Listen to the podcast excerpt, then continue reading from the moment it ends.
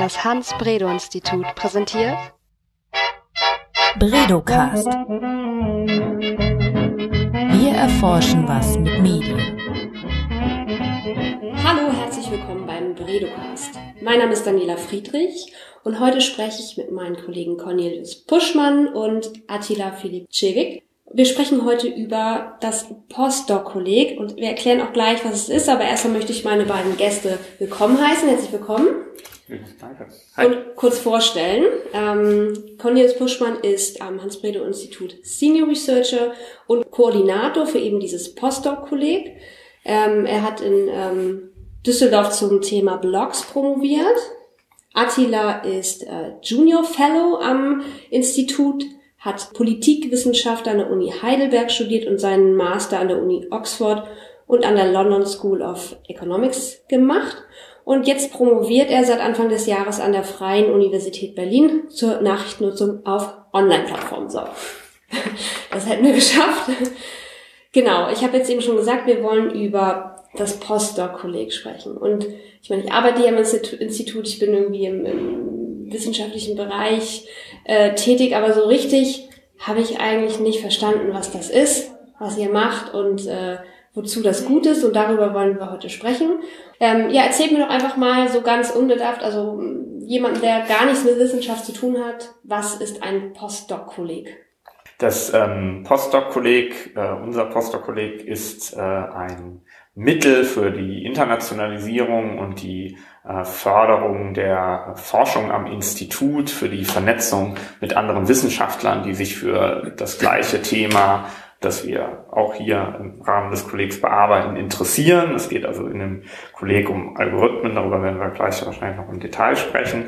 Und wir haben uns das Kolleg als Instrument ausgedacht, um diese Zusammenarbeit zu fördern, um also Wissenschaftler äh, an anderen Universitäten international, die auch in diesem Bereich arbeiten, hier nach Hamburg ans Hans-Bredow-Institut zu holen für Aufenthalte zwischen drei und zwölf Monaten und dann mit denen zusammenzuarbeiten, um in diese Richtung zu forschen. Mhm. Und äh, Attila, du bist jetzt sozusagen einer dieser äh, Personen, die im Rahmen dieses Poster-Kollegs hier zu Gast ist mhm. und äh, in dem ähm, gemeinsamen Themenfeld forscht. Wie hat Cornelius dich dann gefunden? Ähm, okay, das war so, dass Cornelius tatsächlich damals mein ähm, also mein Interviewpartner bei der Bewerbung um ein Stipendium war, bei der Rudolf Augstein Stiftung. Ähm, und im Anschluss an dieses Stipendium sind wir dann ins Gespräch gekommen. Ich habe mich auch noch an einem anderen Institut, dem HIG, beworben. Und dann hat Cornelius gepasst, du, äh, gesagt, das passt so gut, ähm, hast du nicht Lust hier am Kolleg mitzuarbeiten? Ich habe mich sehr gefreut, weil das noch mal genauer sich mit dem und spezialisierter mit dem Thema mit dem Themenfeld Algorithmen befasst und den Folgen für die Gesellschaft und für die Nachrichtennutzung, die mich persönlich interessiert. Und zum anderen natürlich, was Cornelius gerade auch schon meinte, einfach die Chance auch mit Leuten im internationalen Rahmen zusammenzuarbeiten, mit denen ins Gespräch zu kommen, ähm, bietet, glaube ich, gute Möglichkeiten für die eigene Forschung und insofern ist das einfach eine gute Gelegenheit, hier ähm, zu forschen. Ja.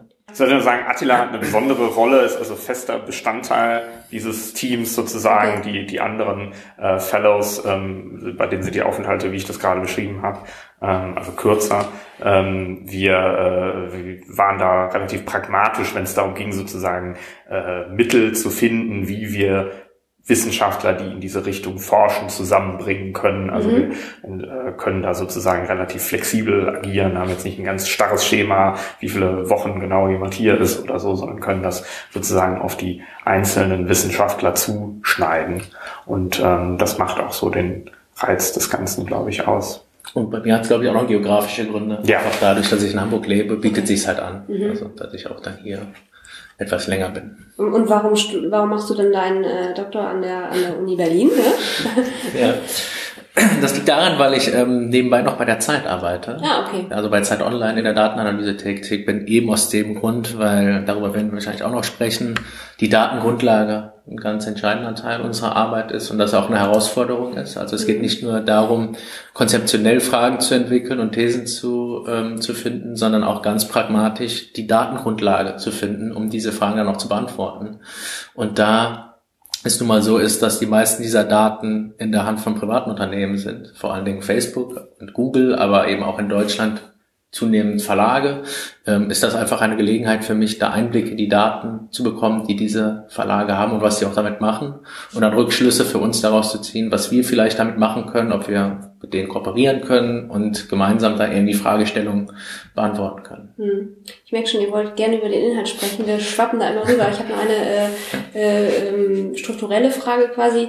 Ähm, wenn jetzt, wie, wie, wie kann denn jemand, der sich dafür interessiert, an diesem Postdoc-Kolleg mitzuarbeiten, hier mit einsteigen? Kann das jeder oder was muss er für Voraussetzungen oder sich für Voraussetzungen mitbringen? Also wir haben einen Bewerbungsprozess, haben ein offenes Verfahren. Äh, das hatten wir jetzt in diesem Jahr äh, zum ersten Mal sozusagen richtig. Wir hatten es schon im Jahr davor, äh, also in 20, äh, Anfang 2016 und jetzt eben zum äh, zweiten Mal Anfang 2017. Aber 2016 war das sozusagen noch nicht ähm, äh, ja voll implementiert, weil wir gerade erst dabei waren, loszulegen. Und ähm, da haben wir also eine äh, Auswahl getroffen von Wissenschaftlern, mit denen wir schon zusammengearbeitet hatten, mit denen das Institut schon vorher kooperiert hatten, die in diesem Bereich ähm, ganz einschlägig waren und haben die ausgewählt als, äh, als Fellows ähm, im Rahmen des Programms.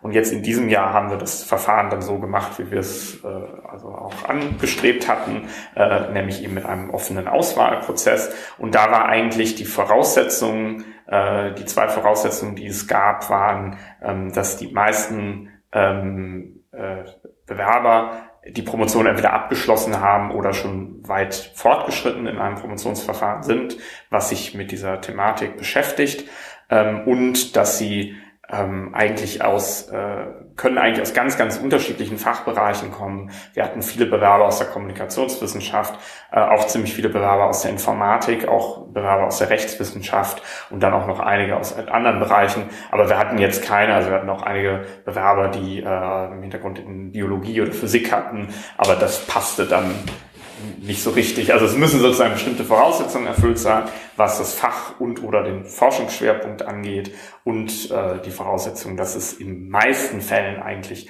promovierte Wissenschaftler sind, die also schon über eine gewisse Verfahr Erfahrung verfügen, wenn sie okay. herkommen. Und so, so funktioniert das. Und dann haben wir diese Bewerbung gesichtet. Wir hatten an die 50, ähm, dann haben wir die also gesichtet und ähm, jetzt vier Personen ausgewählt, die das Institut jetzt in diesem nächsten Jahr äh, besuchen werden für ah, unterschiedliche okay, Aufenthalte.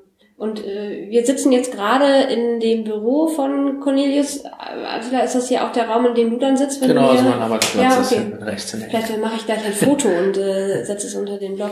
Und genau, ich, ich, ich bin mir sicher, es gibt einen Link, den ich auch unter ja. ähm, den Blogpost zu der Folge setzen kann, wo Interessierte sich informieren können, wie sie sich bewerben können. Ne? Also, genau, jetzt würde ich gerne erstmal zu den Inhalten kommen. Ihr habt das schon ein paar Mal äh, genannt. Es ging äh, immer wieder, wie ich das Wort Algorithmen gehört. Und das Postdoc-Kolleg hat ja auch einen Namen, also es heißt Algorithm Public Spheres. Mhm.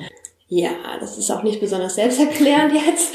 Erzähl du doch mal, wie dein Einstieg war. Ja, ich weiß, du wolltest jetzt gerne ja? einen Grundumschlag machen, aber vielleicht äh, ähm, erzähl mal, wie du das von außen wahrgenommen hast, wenn du, als du das so gesehen hast. Kannst du da...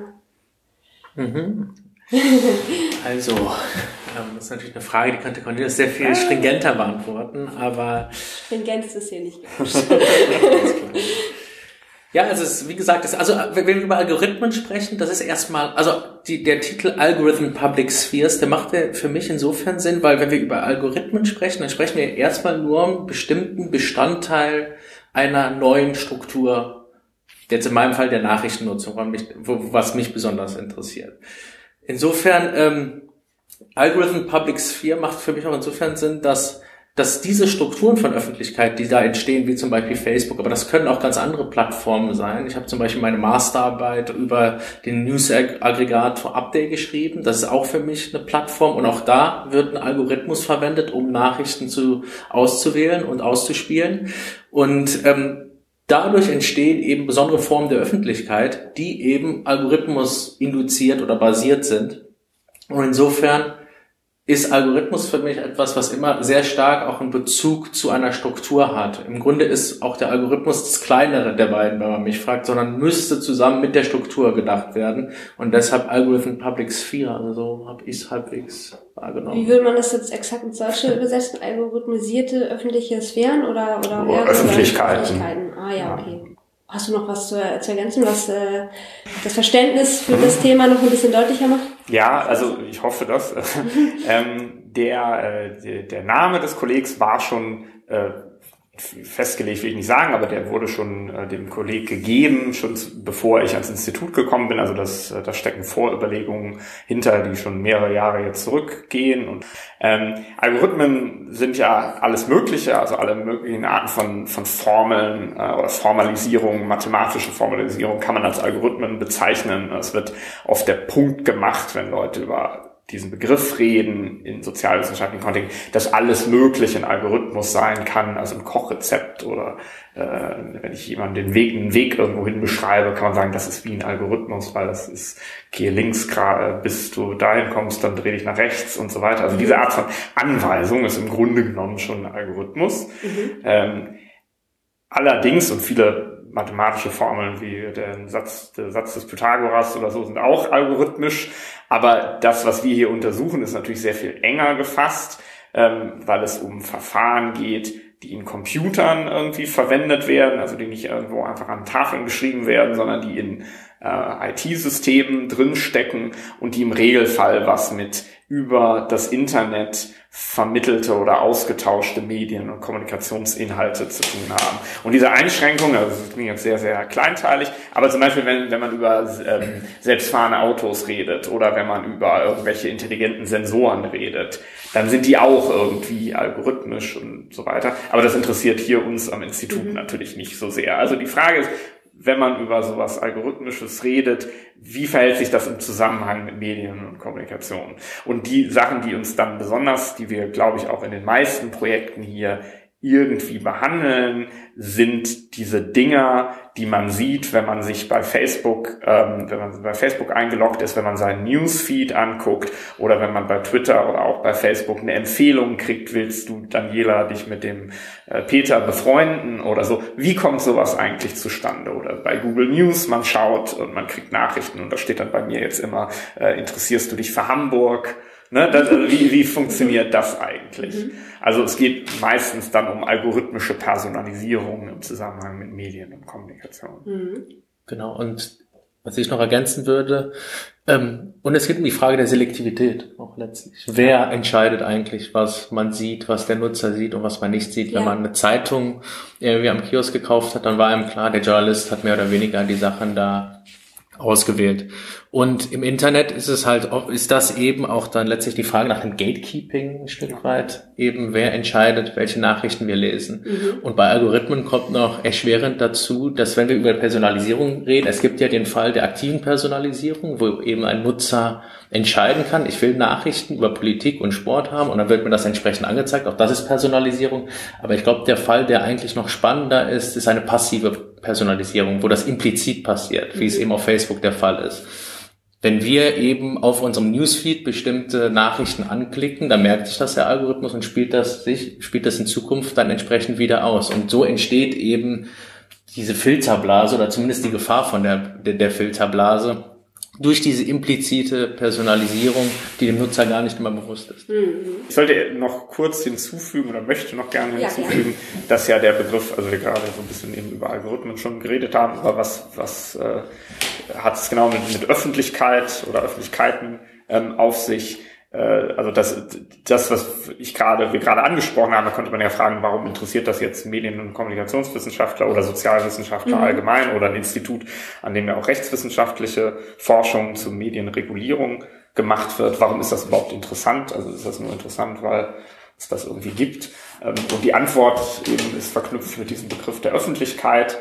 Äh, wir haben bestimmte Vorstellungen, auch normative Vorstellungen darüber, wie Öffentlichkeit funktionieren sollte, wie Öffentlichkeit hergestellt wird und so im ganz klassischen Sinne nach Habermas und anderen, die sich eben mit diesem Begriff der Öffentlichkeit sehr intensiv beschäftigt haben, müssen bestimmte Kriterien gegeben sein, damit eine Teilhabe an Öffentlichkeit möglich ist, also äh, bestimmte Kriterien, die mit dem Zugang zu tun haben und sozusagen mit der Mischung an Meinungen, die in der Öffentlichkeit sind und so weiter und so weiter. Also da gibt es Vorstellungen dazu, wie das sozusagen idealerweise funktionieren sollte. Und ähm, in, in den Medien, auch in klassischen Massenmedien, wird oft gesagt, es funktioniert aber ganz anders oder es funktioniert jedenfalls nicht genauso, wie es soll, aber man versucht diesen Prozess, also auch eben in der Art und Weise, wie zum Beispiel öffentlich-rechtliche Medien reguliert werden oder Medien überhaupt reguliert werden, versucht man ja ein Stück weit diese die Öffentlichkeit zu ermöglichen. Und die Frage ist jetzt, wenn Menschen viele dieser digitalen Plattformen nutzen, die diese algorithmischen Personalisierungsmechanismen integrieren, wie wirkt sich das dann aus auf die Öffentlichkeit? Das ist auch das, mhm.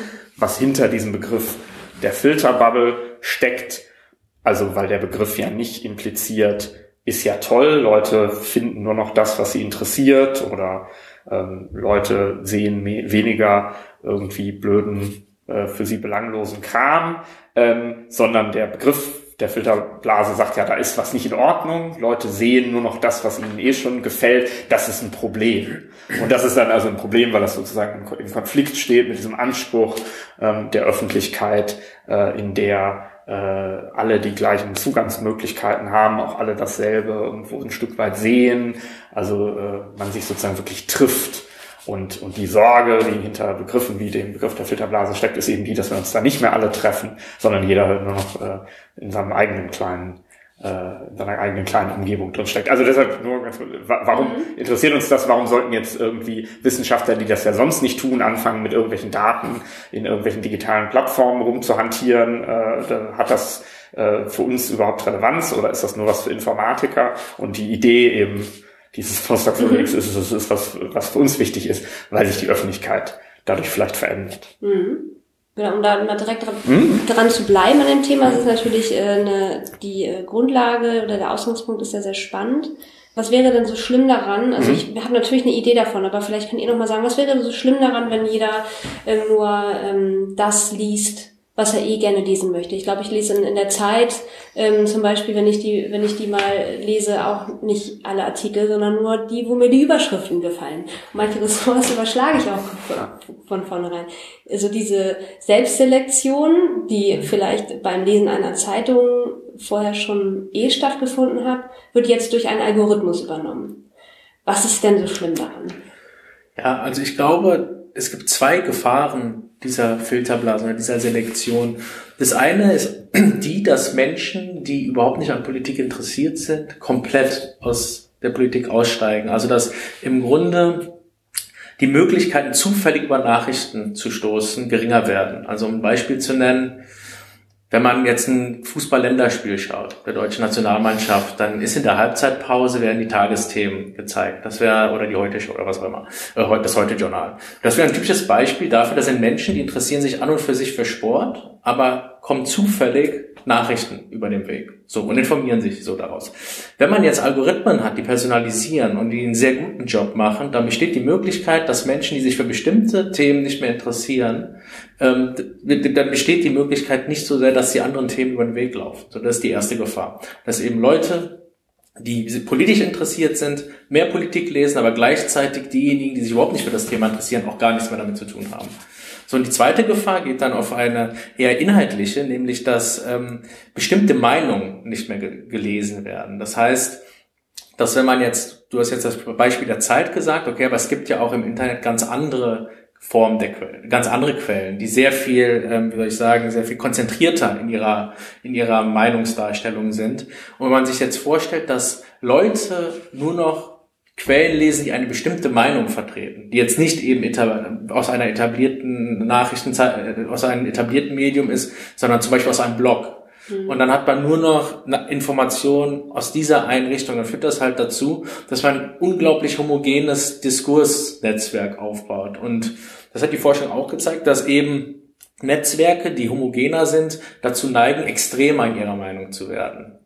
So, und wenn man das eben sich gesamtgesellschaftlich anschaut, dann sehen wir halt auf der einen Seite, dass ähm, die Gesellschaft heterogener wird. Das heißt, ich, also einzelne Gruppen innerhalb der Gesellschaft heterogener werden in der Diskussion, wenn man das zu Ende denken würde, dieses Filterblasenproblem. Und gleichzeitig aber die einzelnen Gruppen selbst homogener werden. Mhm. Also innerhalb der Gruppe gibt es eine große Gleichheit, aber die Gruppen zueinander werden immer unterschiedlicher. Und irgendwann haben wir eine Situation wie in den USA, wo man dann ein Mediensystem hat, wo eigentlich kaum noch eine Form von Kompromiss und Austausch möglich ist, sondern wo jeder eben ganz nah bei seinem Medium bleibt, wo er das liest oder hört, was er hören will. Mhm.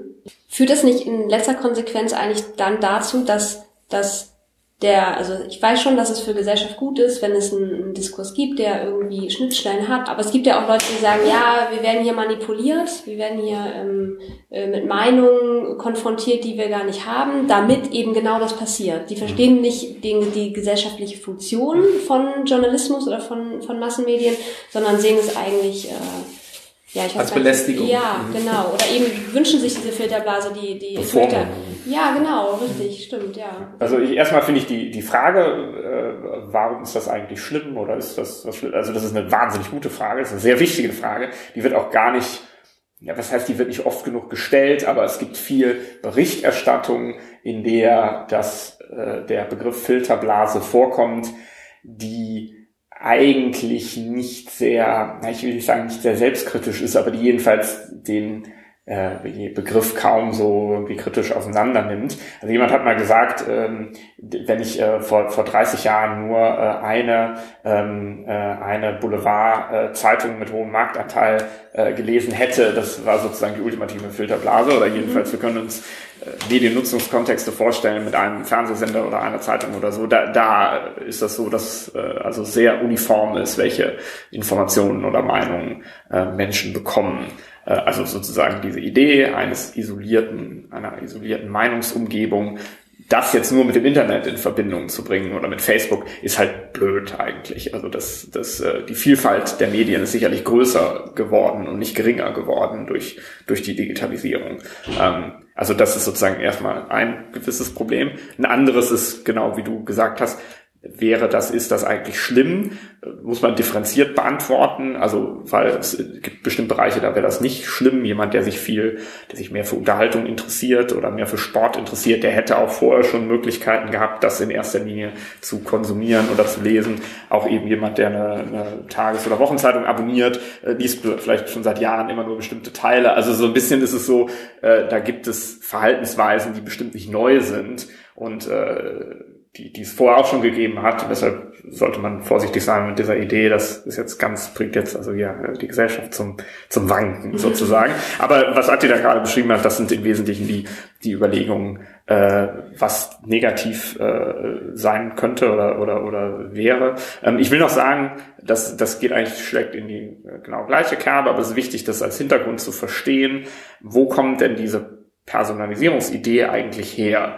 Diese Idee kommt in Online-Plattformen, vor allen Dingen aus dem Bereich E-Commerce, also aus Plattformen wie Amazon oder so, wo man Dinge kauft. Also wenn man äh, Produkte kauft, eben auf großen E-Commerce-Plattformen oder wenn man sich Filme anguckt oder irgendwas anderes, wo äh, man konsumiert. Ja, wenn man bestimmte Dinge konsumiert, kann dadurch ein Profil erstellt werden. Das gilt auch äh, im Übrigen für äh, Treuepunktesysteme oder andere Sachen, die noch älter sind als das Internet äh, oder äh, also die jetzt nicht eben mit sozialen Medien zusammenhängen. Ähm, das äh, ein Profil davon zu haben, ähm, äh, was was Konsumenten konsumieren und wie bestimmte Sachen da zusammenpassen, ist natürlich sehr sehr interessant. So und äh, wichtig ist aber diese Idee ist irgendwann sozusagen massiv auf andere Bereiche übertragen worden. Also wenn ich äh, personalisieren kann, welche Produkte du eben vielleicht gerne kaufst, dann kann ich auch plötzlich äh, dein, dein Nachrichtennutzungsverhalten oder andere Sachen nach dem gleichen, in Anführungsstrichen erfolgreichen Schema angleichen.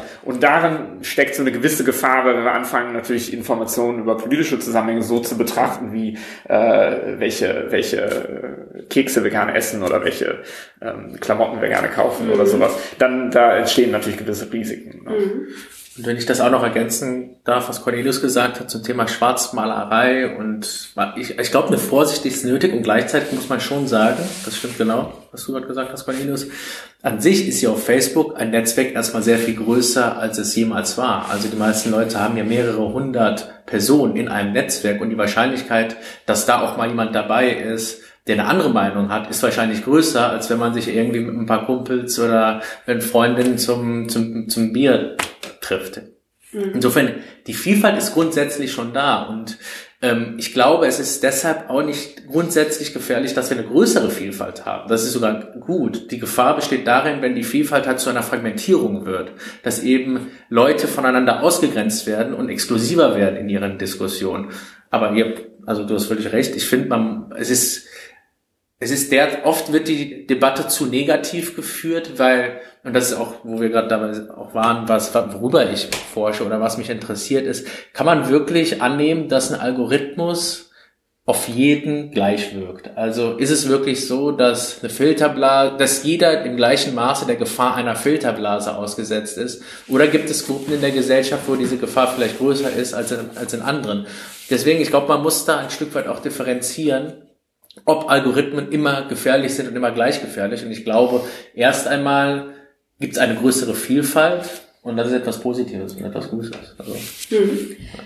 Um deinen äh, Schwerpunkt da gerade mal aufzugreifen, ist es denn so, dass äh, Algorithmen auf Menschen unterschiedlich wirken? Hast du da gerade schon irgendwas äh, herausgefunden? Hast du Hypothesen, die du irgendwie mit uns teilen magst? Oder? Ja, also wie gesagt, das ist gerade noch am Anfang alles und das ist erstmal ein Konzept, was ich entwickelt habe, ist das, oder was ich entwickeln möchte, ist das Konzept der Informationsmilieus erstmal. Und das, das ist, das, das soll ein Stück weit diese Fragestellung aufgreifen, ob Algorithmen im gleichen Maße auf jeden wirken, auf jeden wirken. Und ähm, ich habe noch keine empirischen Ergebnisse dazu, eben weil die Datengrundlage sehr schwer ist. Vielleicht ähm, das Methodische ist einfach eine große Herausforderung. Wie kann die Sozialwissenschaft eigentlich diese Fragen beantworten, wo es darum geht, wo man im Grunde den, das Nutzungsverhalten von Menschen über längere Zeiträume tracken müsste. So, das machen Privatunternehmen ununterbrochen, mehr oder weniger. Aber die Forschung hat da gewisse Herausforderungen und muss da neue Methoden entwickeln, um dem irgendwie beizukommen.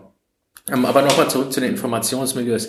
Was die im, oder was dieses Konzept im Grunde aussagen soll, ist eben, dass wir, wenn es darum geht, zu betrachten, wenn Menschen Nachrichten auf algorithmischen Plattformen lesen, müssen wir uns anschauen, okay, sind diese Plattformen die einzige Quelle, die ein Mensch liest? Und wenn es die einzige Quelle ist, ist es, wie geht dieser Mensch mit dieser Quelle um? Also im Grunde hat man verschiedene Ebenen.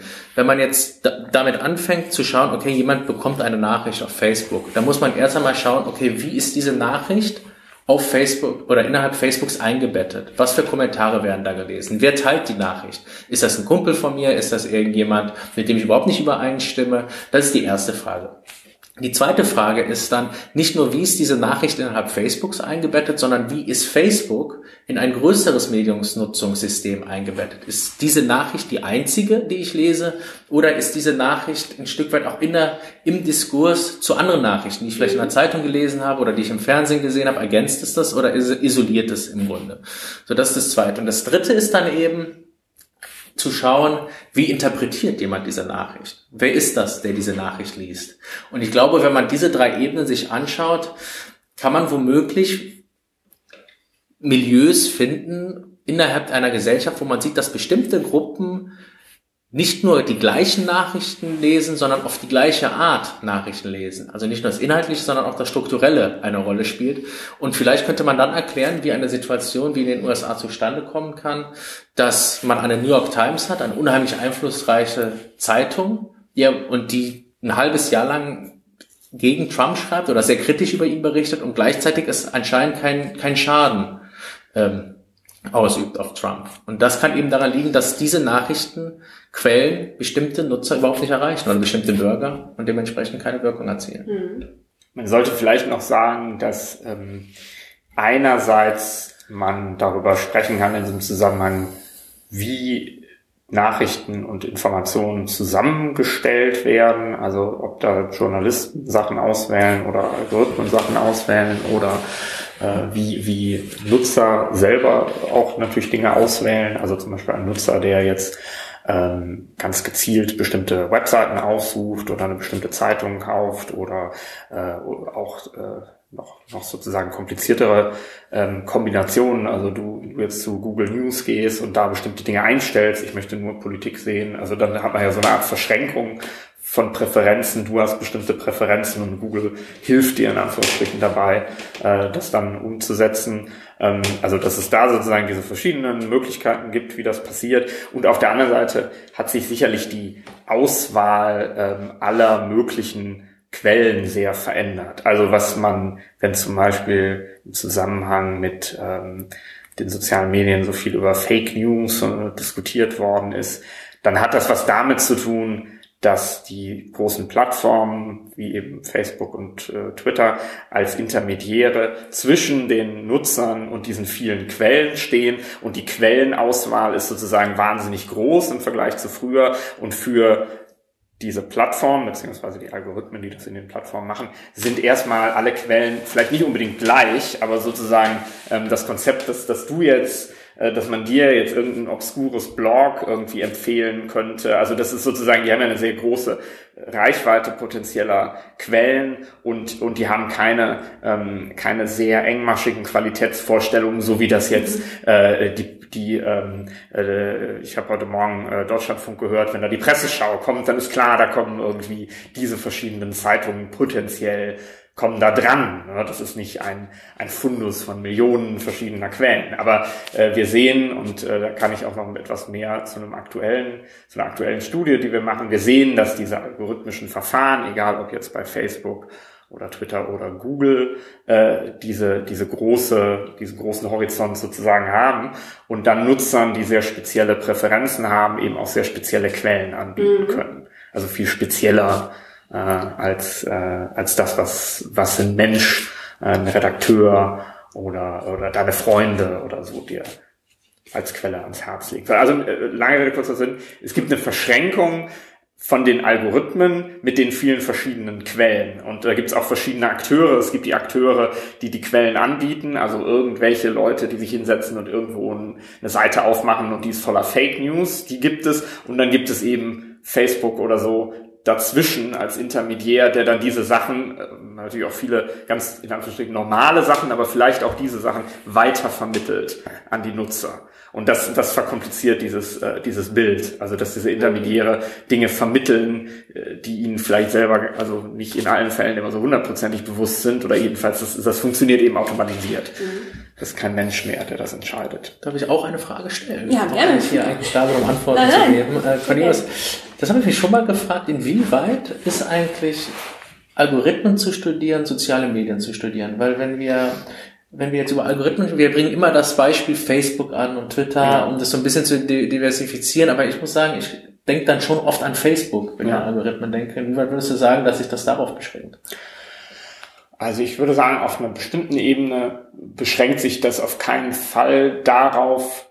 Es ist höchstens so, dass bestimmte Praktiken von bestimmten Unternehmen, eben wie Facebook, ähm, auch in anderen Bereichen als richtungsweisend verstanden werden. Dass auch inzwischen manche Zeitungen in den USA, manche Medienunternehmen, aber auch manche, also äh, Unterhaltungskonzerne oder ganz, ganz unterschiedliche Unternehmen, die äh, und, und Akteure, die für uns im Zusammenhang mit Medien relevant sind, alle sagen, oh, wir wollen das auch so machen wie die, weil die machen das ja erfolgreich, die äh, haben dadurch große Werbeeinnahmen äh, und so und, und so weiter. Ähm, wenn jemand sagt soziale Medien, also ich finde es sehr wichtig, die Konzerne von den Plattformen und den Produkten zumindest insofern zu trennen, als dass man natürlich auch ein sehr interessantes Gespräch darüber haben kann, was sind das für Konzerne, wie finanzieren die sich, äh, was sind deren strategische Überlegungen bei langfristigen Entwicklungen von deren Geschäftsmodellen.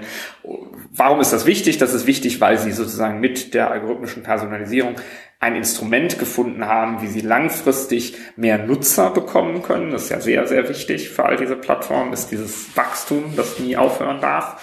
Äh, und äh, die Werbeeinnahmen pro Nutzer vergrößern können, weil sie ihren ähm, wenn ich jetzt ein großes äh, Automobilhersteller oder ein, äh, weiß ich nicht, ähm, Nahrungsmittelhersteller oder wie auch immer bin, dann kann mir Facebook sagen, also du erreichst über uns erstens furchtbar viele Menschen und immer, immer noch mehr Menschen und zweitens genau die, die die potenzielle Zielgruppe für dich sind. Äh, und, und das ist sozusagen, deshalb ist das so ein bisschen ein Erfolgsrezept. Also wenn wir Personalisierung untersuchen, wir nicht nur soziale Medien, aber es scheint so, dass diese Konzerne Sachen erfunden haben oder Sachen sehr, sehr weit vorangetrieben haben, von denen ich vermuten würde, dass sie auch andere Akteure in Zukunft immer mehr einsetzen wollen. Ja, stimmt. Und wahrscheinlich auch die Orte, wo am meisten Menschen betroffen sind. Einfach Ja, von genau, ja, das stimmt. Sehr, sehr viele Menschen, ja.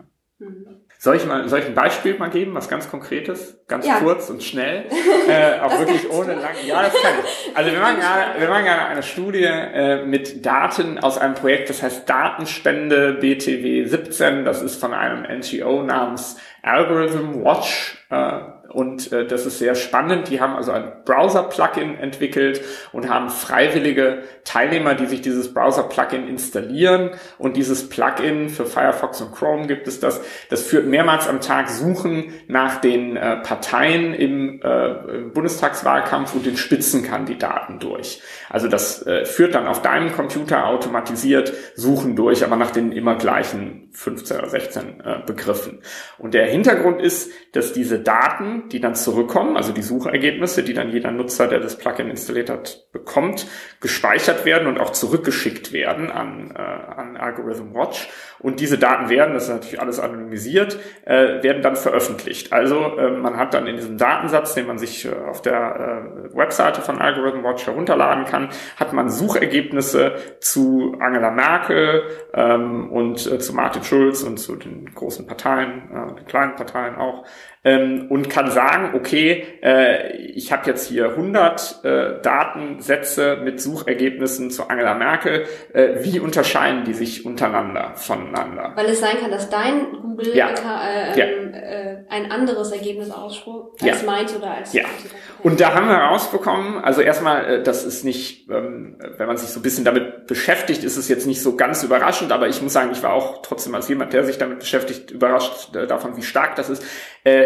Natürlich gibt es Leute, die genau die gleichen Ergebnisse kriegen, aber das sind gar nicht so viele. Also das ist, äh, ich kann das jetzt nicht genau prozentual beziffern, aber sagen wir mal, eine, eine größere, äh, eine größere Gruppe von Personen hat immer leicht abweichende Ergebnisse voneinander. Also es ist nicht so, dass sozusagen 95 Prozent aller Menschen, die Angela Merkel suchen, genau die gleichen zwölf Treffer sehen und dann gibt es nur ein paar, die sehen was anderes, sondern die allermeisten haben irgendeine Okay. Variation drin. Und man kann dann Gruppen bilden. Man kann sagen, okay, die meisten sehen das, aber eine zweite Gruppe sieht so ein bisschen was anderes ähm, und so weiter.